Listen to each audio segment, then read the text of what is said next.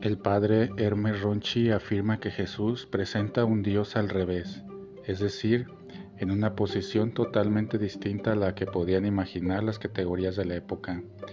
Miremos también el texto del Evangelio de hoy. Cuando te inviten a un banquete, ve y siéntate en el último lugar. Para muchos puede parecer una actitud de derrota, victimismo, mortificación o incluso de querer llamar la atención.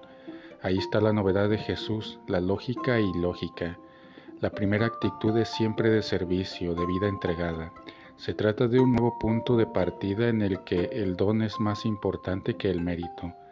Jesús elevó esta forma de vida a sus últimas consecuencias cuando lavó los pies de los discípulos y entregó su vida en la cruz.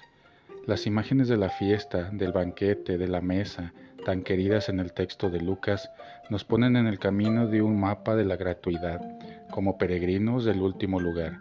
Lo que hacemos no debe hacerse para obtener algo a cambio, en retribución.